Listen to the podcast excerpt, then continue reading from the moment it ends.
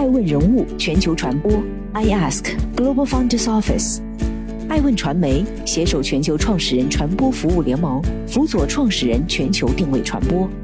欢迎您每天聆听爱问人物。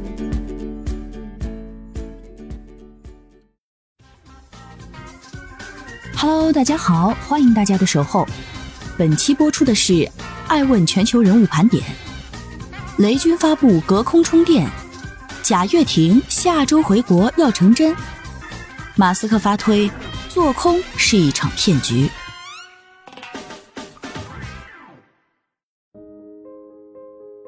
欢迎继续聆听守候爱问人物全球传播，正在播出的是爱问全球人物盘点。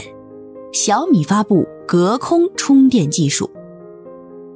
什么是创新？我觉得就是做别人没做过的事情。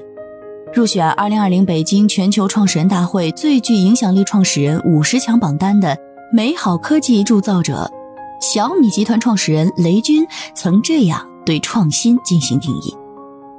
最近，雷军就做了一件手机行业没做过的事情——隔空充电。二十九号，小米正式对外发布隔空充电 Mi Air Charge 技术。不同于原有的无线充电器本身依旧带有电线，雷军此次发布的隔空充电宣告手机充电真正进入了无线时代。也许下次你一进家门，不需要任何充电线、充电底座或者托盘，无论将手机揣在兜里或是放在一旁，你的手机就能自己进行隔空充电。小米自研的隔空充电系统主要攻克的是空间定位。和隔空能量传输两大核心技术，其自研的隔空充电桩内置五个相应干涉天线，可以对手机进行毫秒级空间定位，精准探测手机位置。当手机被准确定位后，隔空充电桩内一百四十四个天线构成的相位控制阵列，通过波束成型，将毫米波定向发射给手机。手机端拥有小米自行研发的天线阵列。内建信标天线和接收天线阵列，手机端将充电桩发射的毫米波信号通过整流电路转化为电能，最终完成整套隔空充电的操作流程。为此，小米共申请了十七项技术专利。事实上，小米从二零一八年三月就首次进行了手机无线充电的技术探索。二零二零年发布的首款四十瓦无线闪充，四十分钟充满四千毫安，也一直是业界最快充电记录的保持者。雷军表示，小米自研的隔空充电技术还可为智能手表、手环等穿戴设备进行隔空充电。能够想象，在不远的将来，客厅内的小型智能家电产品都可以实现无线供电，让客厅无线化变为现实。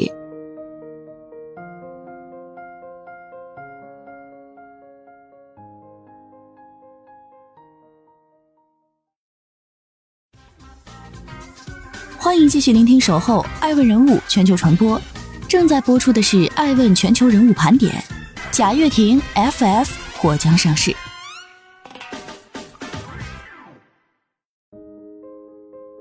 一月二十八号，贾跃亭创办的电动车公司 Faraday Future 和特殊目的收购公司 SPAC 宣布，双方已就业务合并达成最终协议。交易完成后，公司估值约为三十四亿美元，并将在纳斯达克证券交易市场上市。据了解，SPAC 是一种快速上市形式，操作层面一般先设立 SPAC 平台募集资金，再并购实体业务公司，使后者实现挂牌交易。FF 正在国内寻求新一轮融资，除了格力集团和华发集团参与投资的二十亿集团。吉利集团也已经明确表达了三千万到四千万美元的投资意向。此外，贾跃亭的老朋友恒大集团虽然之前有过对簿公堂的不愉快经历，但也参与了此次的融资洽谈。与此同时，FF 还将在国内新建工厂，估计初期产能为十万台。媒体报道称，其制造服务合作方正是吉利汽车。公开资料显示，FF 是一家有着美国硅谷背景的智能互联电动车新兴企业。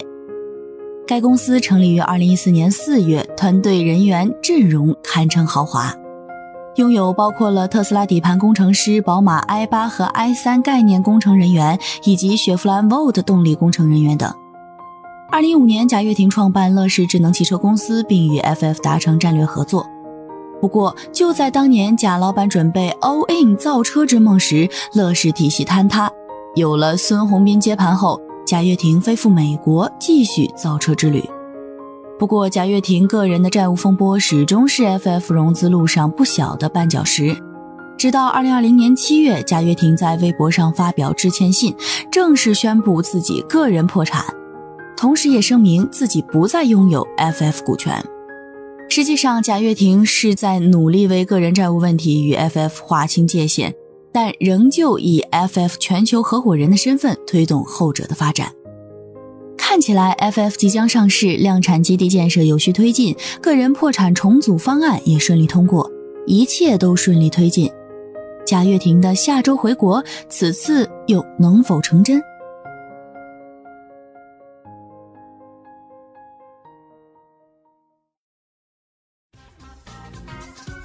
欢迎继续聆听《守候爱问人物全球传播》，正在播出的是《爱问全球人物盘点》。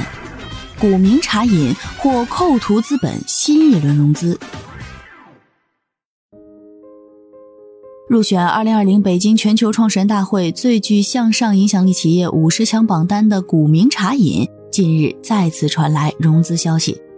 据媒体报道，新式茶饮品牌古茗茶饮在二零二零年下半年再次获得由美国对冲基金扣图资本领投的新一轮融资。算上2020年上半年由红杉资本和龙珠资本领投的首轮融资，这已经是古茗茶饮在2020年完成的第二笔融资。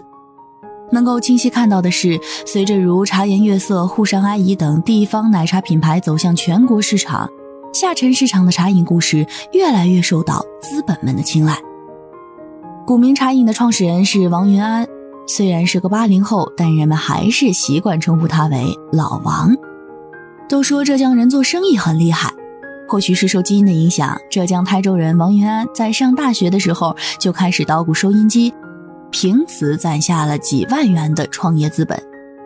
大学毕业后，他回到距离家乡不远的温岭市大溪镇寻找创业机会。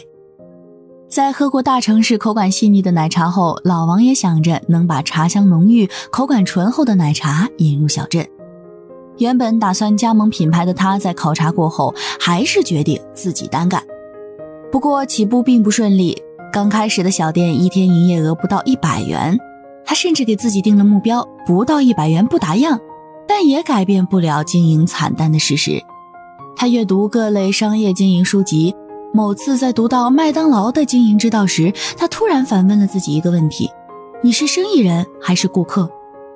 如果作为生意人，如他以往一般精打细算，能省则省，与当初被他舍弃的那些奶茶加盟店没什么区别。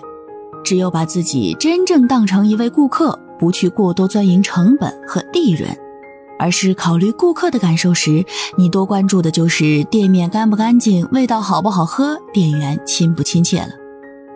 我真的不懂怎么搞传播和营销，但我相信我看到和想到的。因为小镇街道的灯光通常比较灰暗，王云安就把自家奶茶店的灯光调亮。装修不见得要多高大上，但是灯一定要亮。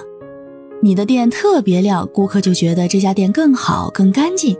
一个奶茶店多用一倍的灯光，其实一天也就多花一块钱，可是能多带来几百块甚至上千块的生意。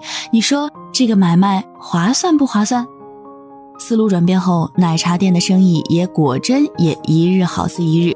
依托门店加盟模式，到二零二零年四月，古茗茶饮的门店数已经超过三千家，年末突破四千家。根据其官网公司的数据，古茗茶饮二零二零年全年销量超五亿杯，甚至已出海至意大利的托斯卡纳。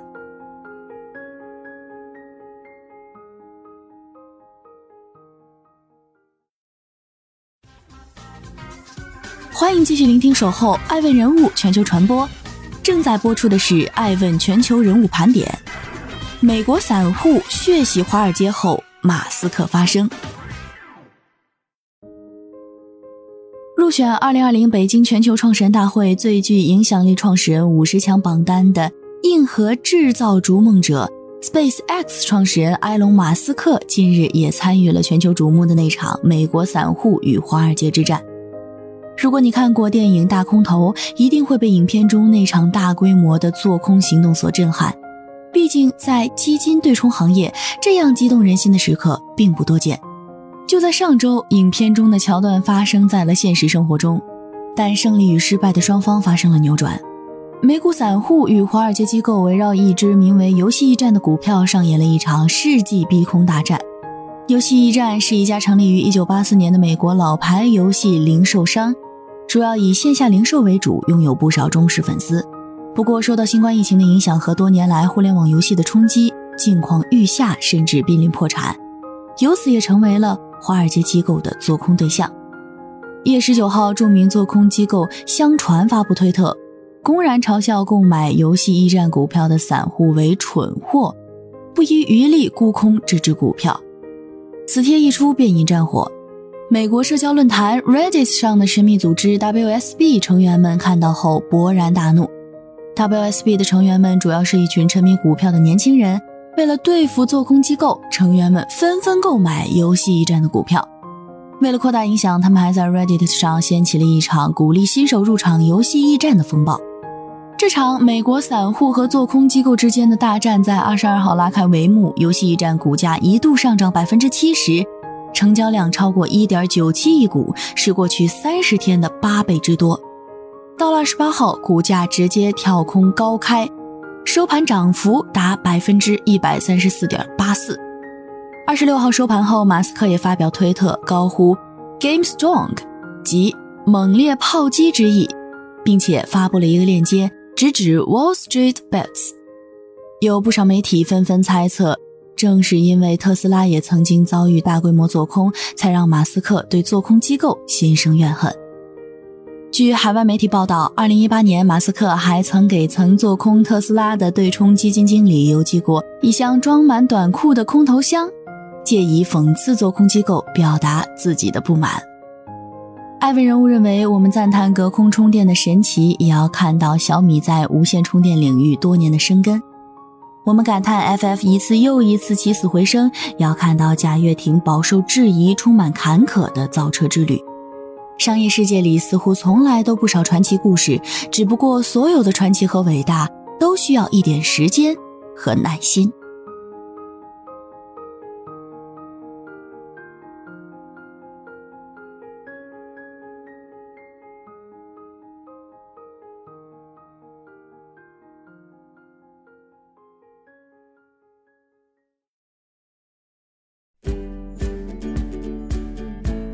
顶级人物，欢迎关注每周六晚十一点海南卫视，同步在学习强国 APP 直播。更多完整内容，欢迎关注爱问官网 iask-media.com。更多精彩内容，也可以搜索爱问人物抖音号 iaskleaders。爱问人物全球传播，iask Global Founders Office。